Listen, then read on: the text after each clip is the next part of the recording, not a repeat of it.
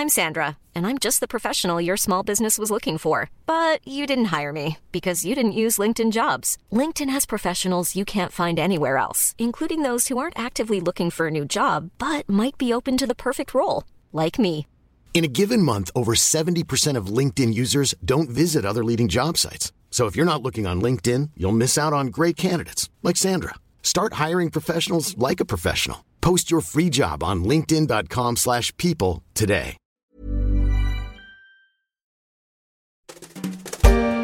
Il y a peu dans la story, je vous racontais Paris la mal-aimée, Paris que l'on quitte de plus en plus à l'entrée sur le marché du travail ou à l'arrivée du premier enfant ou du deuxième.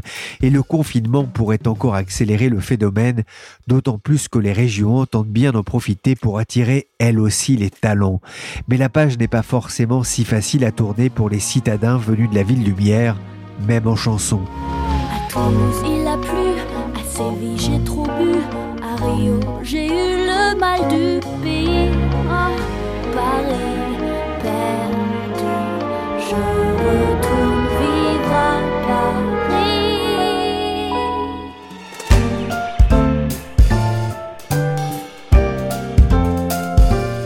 Je suis Pierrick Fay, vous écoutez La Story, le podcast d'actualité des échos, confiné en banlieue parisienne. Adieu Paris. Adieu Paris, car j'en ai par-dessus la tête. Faire la fête, oh que ça m'embête. Je vais me mettre au vert, vivre comme les bêtes. Me coucher tôt et ne plus boire que de l'eau. La vision de la campagne de Bert Silva est sans doute un peu dépassée. On ne dit plus aller s'enterrer en région. L'idée est plutôt d'y entamer une nouvelle vie, voire une deuxième vie entre Paris et la province. Avant l'été, dans la story, je vous avais parlé avec Guillaume Brégeras de la course effrénée des régions françaises pour faire venir les start-up, pour les inciter à ouvrir des bureaux dans leur ville. On avait parlé notamment de l'exemple de Mano Mano à Bordeaux, un épisode toujours disponible sur les plateformes de téléchargement de podcasts. L'idée d'un départ de la capitale fait son chemin, du pain béni pour les collectivités locales qui espèrent bien profiter des envies de verdure des Parisiens et plus largement des franciliens. Le site Les EcoStart, site de référence pour ceux qui font leur premier pas sur le marché du travail, s'est penché dans un numéro spécial à paraître vendredi dans le journal Les Échos sur ce phénomène d'exode vers la province. Florent Verret est chef de service adjoint des EcoStart. Florent, le télétravail lié au confinement, c'est un accélérateur de mouvement? Oui, je crois. Je crois parce que les, urbains et les Parisiens en particulier se sont dit ça y est, enfin, c'est possible d'aller pouvoir euh, tester quelque chose à l'extérieur de la ville, tester des nouveaux modes de vie. Il faut comprendre aussi pourquoi les gens choisissent de vivre dans les grandes métropoles, à Paris en particulier, ils acceptent d'aller à Paris pour euh, sa vitalité, les bars, les restos, les musées, les théâtres. Mais là, ça fait deux fois en une année que pendant plusieurs semaines, tout ça s'arrête d'un coup et ils se disent euh, oula, est-ce que je suis prêt à supporter Paris euh, euh, les difficultés des transports, le prix de l'immobilier. Euh, résultat, il y a une étude qui est sortie, euh, qui a été réalisée par le courtier Empruntis. 46% des Parisiens veulent quitter la capitale. Alors jusqu'alors, c'était le travail qui les tenait à Paris physiquement, parce que l'Île-de-France, ça concentre la plupart des emplois à valeur ajoutée pour les cadres.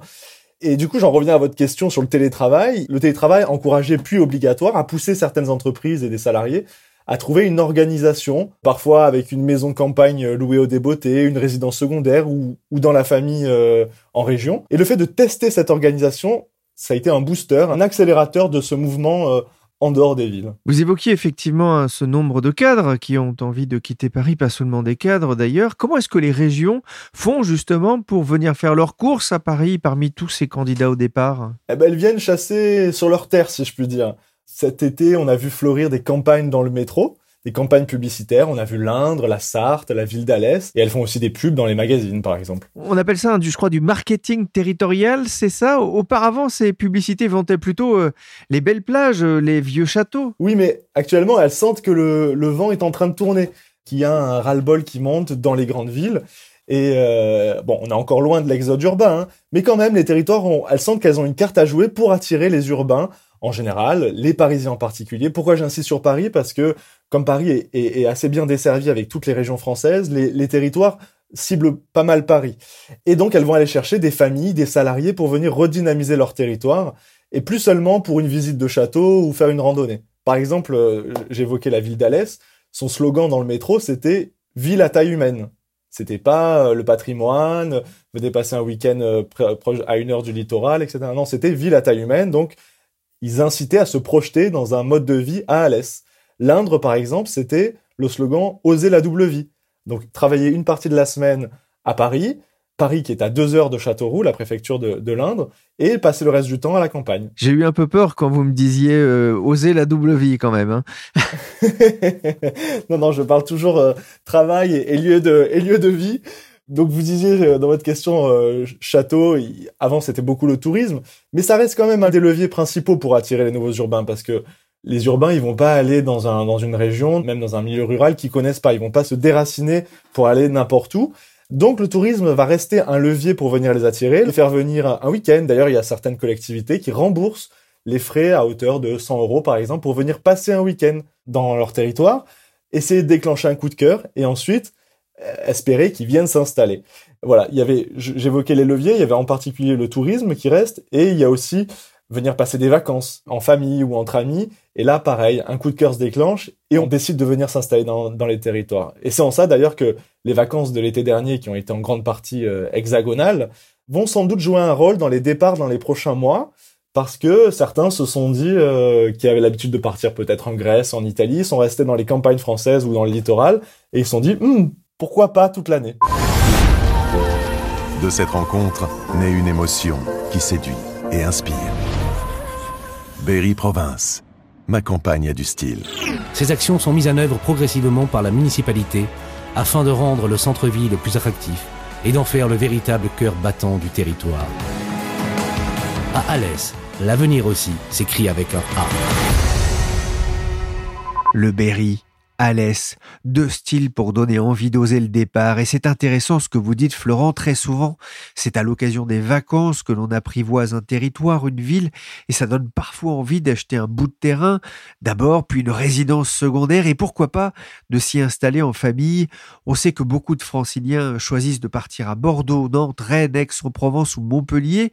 Ces villes de l'Indre, de l'Orne ou de la Picardie se battent aussi contre ces métropoles Alors c'est sûr qu'elles essayent de se battre. Hein. Euh, un responsable de, l'agence de l'attractivité de l'Inde me disait c'est le cheval de bataille de pas mal de départements ruraux en ce moment. Mais il est clair que les petites communes, quand elles se lancent dans le marketing territorial, et il y en a, hein, j'ai interviewé la ville d'Orthez, le maire, c'est une, commune des Pyrénées-Atlantiques. Ça y est, ils, commencent à questionner leur attractivité pour lancer quelques mesures, mais leurs budgets vont pas pouvoir rivaliser avec ceux des régions. Alors, je sais pas si dans votre question vous dites elles se battent contre les métropoles. J'irai pas à dire contre parce que même quand un territoire rural va faire sa pub dans le métro parisien, par exemple, elle va jouer sur l'attractivité et les atouts de la métropole de région, parce qu'ils vont louer les transports, la culture, les emplois qui sont dans cette métropole régionale. Et donc l'argument, ça va être, venez, c'est la campagne à la ville ou la ville à la campagne. En tout cas, ils vont essayer de vanter les deux aspects grâce à cette métropole régionale, aux petites villes autour, et en même temps au cadre très rural. Vous parliez de ces campagnes dans le métro. Alors,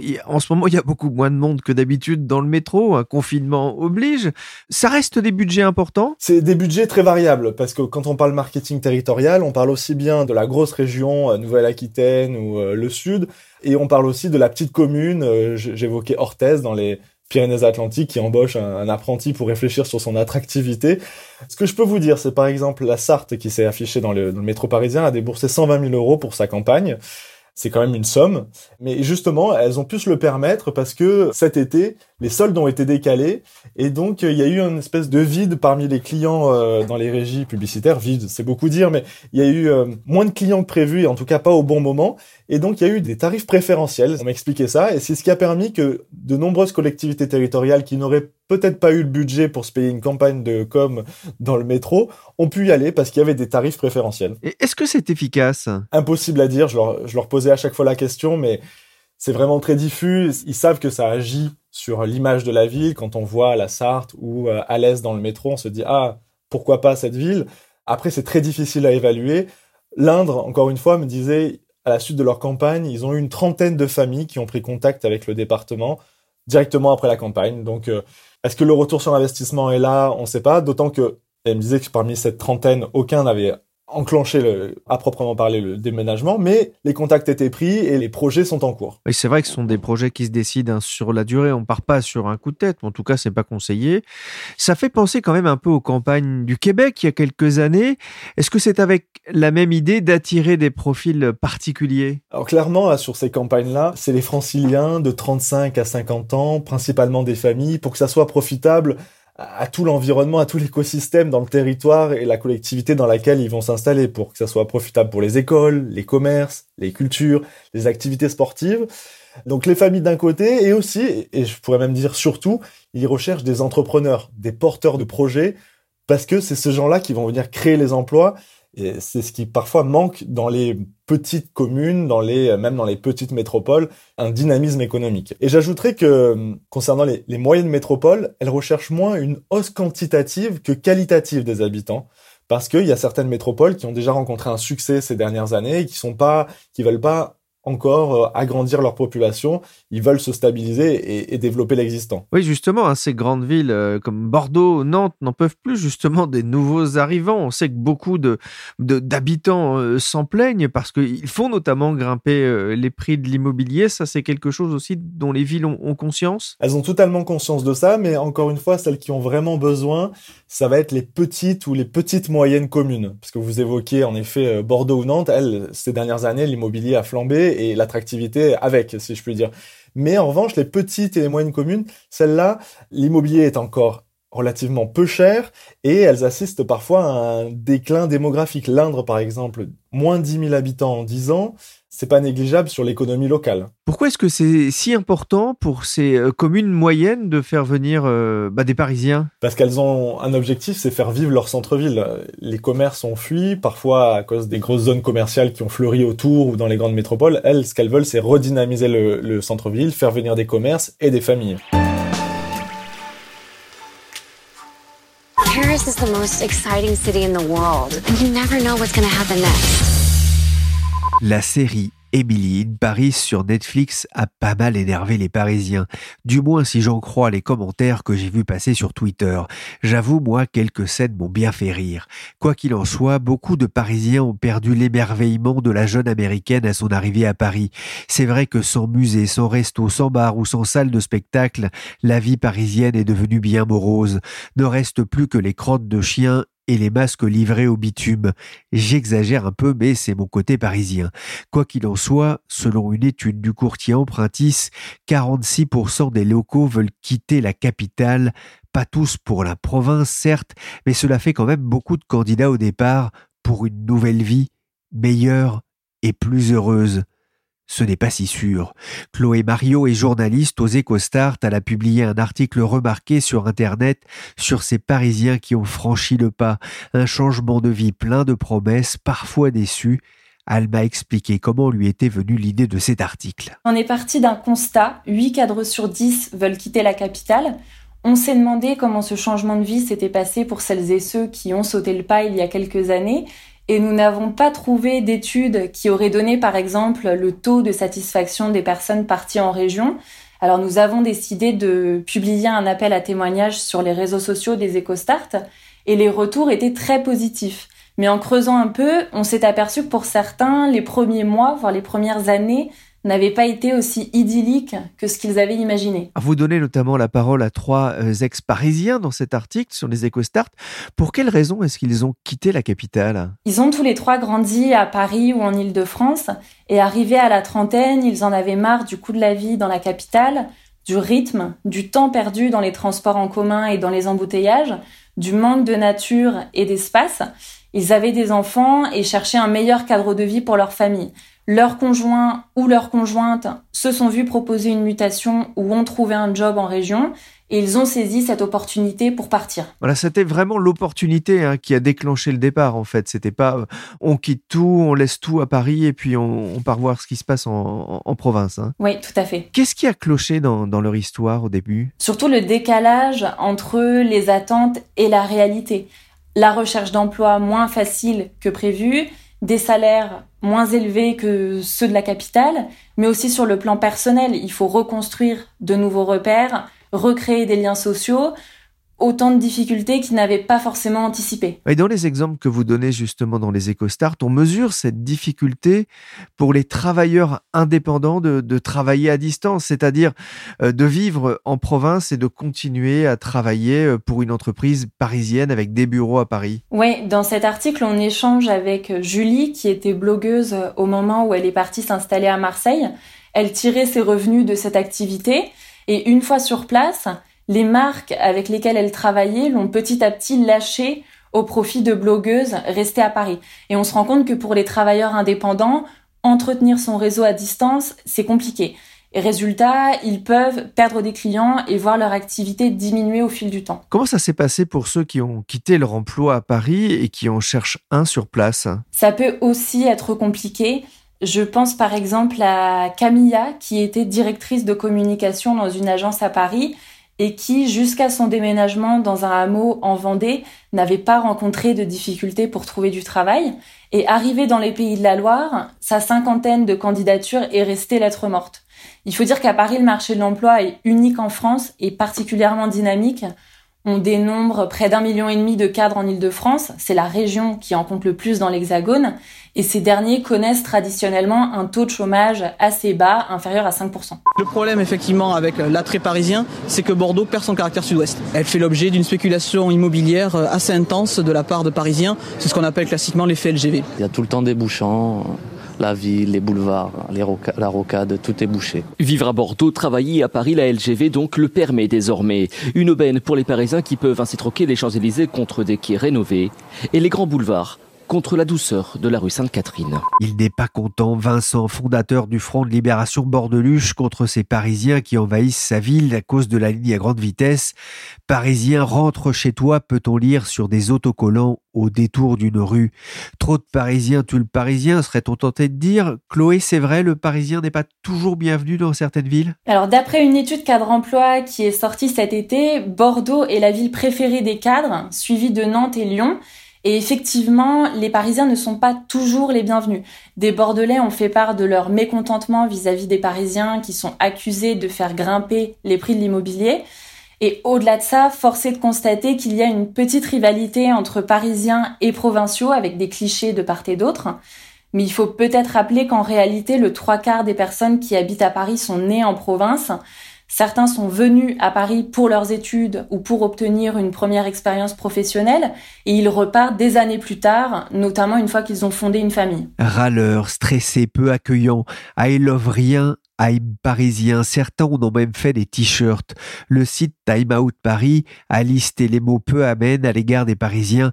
Du moins, ils sont habillés pour cet hiver. Je suis surtout content ce soir pour tous les cris et les sifflets que vous m'adressez. Et Et si vous ne m'aimez pas, je peux vous dire que je ne vous aime pas non plus. Je plaisante, mais après tout, j'ai entendu sur France Info que râler c'est bon pour la santé. Sur la route, au bureau, une étude allemande le démontre, râler c'est bon pour la santé. Exprimer sa mauvaise humeur permettrait d'augmenter son espérance de vie et d'abaisser son rythme cardiaque. J'en connais qui vont vivre longtemps. Chloé, ce qui ressort aussi dans les témoignages des Parisiens que vous avez rencontrés, c'est la difficulté à nouer de, réelles amitiés sur place Oui, certains ont eu un sentiment de, de solitude au début. Ils sont arrivés sur des territoires où personne ne les attendait et où les habitants avaient déjà leur cercle d'amis. D'ailleurs, le sociologue Jean Viard explique qu'à la campagne, certains habitants vont attendre un an avant de nouer de vraies relations avec des nouveaux venus en provenance de Paris, parce qu'ils sont habitués à voir des Parisiens s'installer avec l'image de carte postale de la campagne l'été, mais qui déchantent l'hiver et qui repartent un an après être arrivés, donc ils n'ont pas envie de s'attacher à des gens qui vont plier bagages. Mais je pense que ce sujet n'est pas propre aux Parisiens qui débarquent en région. En réalité, il concerne toutes les mobilités, que l'on change de ville, de région ou de pays. En soi, le déménagement est un déracinement. Quelles sont les leçons qu'il faut tirer là aussi de, ces retours d'expérience, Chloé? Être lucide, savoir qu'on quitte des inconvénients à Paris, mais qu'on en retrouvera d'autres ailleurs, et préparer le terrain. Je vais prendre l'exemple de Julie, qui est partie en quelques mois à Marseille, une ville qu'elle ne connaissait pas, et elle ne s'est pas épanouie là-bas. Donc elle est partie à Antibes trois ans plus tard, une ville qu'elle connaissait parfaitement et où elle est très heureuse aujourd'hui. Et avec le recul, elle recommande vraiment de trouver un endroit dans lequel on se sent bien avant de partir et surtout de s'y rendre à différentes périodes de l'année pour en être sûr. Bref, de prendre le temps. Et pour ce qui est du logement, peut-être commencer par louer plutôt qu'acheter pour trouver le quartier dans lequel on aimerait vivre. Et s'il y a un autre enseignement à retenir, assurer ses arrières professionnellement. Savoir qu'on devra peut-être faire des sacrifices, qu'on sera peut-être amené à changer de métier, à gagner moins, et garder en tête que le coût de la vie dans certaines régions peut aussi être très élevé. Vous donniez justement l'exemple hein, de quelqu'un qui avait accepté euh, une baisse de salaire importante et à qui on disait mais c'est pas grave, tu vas te loger moins cher, c'est ça? Oui, tout à fait. Et il se rend compte que finalement le coût de la vie euh, à Lyon, en tout cas en périphérie, est aussi euh, assez élevé. Il y a eu quelques désillusions, vous en parliez. Si c'était à refaire, il leur ferait malgré tout? Pour Julie, Camilla et Julien, s'installer en région n'a pas été de tout repos, mais ils y vivent encore aujourd'hui. Ils ont trouvé leur marque, ils ont dépassé les difficultés professionnelles des débuts, et eux et leurs enfants ont trouvé en région de nombreux avantages. Ils vivent maintenant dans une maison avec de l'espace, avec un jardin, et ils ont un confort de vie qu'ils n'avaient pas à Paris. Et en ces temps de pandémie, notamment de confinement, ils ont été confortés dans leur choix de vie. S'installer en région, c'est pas forcément simple. On vient de l'entendre avec euh, Chloé à l'instant. Les collectivités ont conscience de, ce risque de déception, euh, Florent? Bien sûr, et celles qui sont le plus en pointe dans, l'attractivité des nouveaux arrivants travaillent justement sur cette intégration. Par exemple, Arvieux, dans les Hautes-Alpes, ou la métropole de Châteauroux, dans l'Indre, ont mis en place des référents accueil. Ils accompagnent les nouveaux arrivants dans leur installation, les aident par rapport à l'école, à trouver un emploi, dans les démarches administratives. Elles organisent même parfois des, des after-work entre les nouveaux arrivants pour qu'ils se créent un réseau professionnel et social. L'objectif, c'est qu'ils restent dans la région, qu'ils s'y sentent bien et qu'ils ne repartent pas. Il y, a un, exemple que, j'aime beaucoup et que vous citez dans votre euh, article, c'est le maire d'Orthez qui bichonne les, internes qui passent par l'hôpital de la ville. On sait qu'en temps de pandémie, c'est important. Oui, tout à fait. Il sait qu'il a la chance d'avoir un, un hôpital dans sa petite ville et euh, il mise beaucoup sur ça, il, bichonne ses internes, il leur prépare un welcome package si je puis dire, il, fait, il leur fait visiter les atouts de la ville, il leur donne des billets de spectacle malheureusement quand il y en avait, et il leur dit euh, pensez à nous parce que quand vous serez en âge de pouvoir euh, vous installer, ouvrir votre cabinet, ben voilà ce que Orthez et le département euh, met à votre disposition.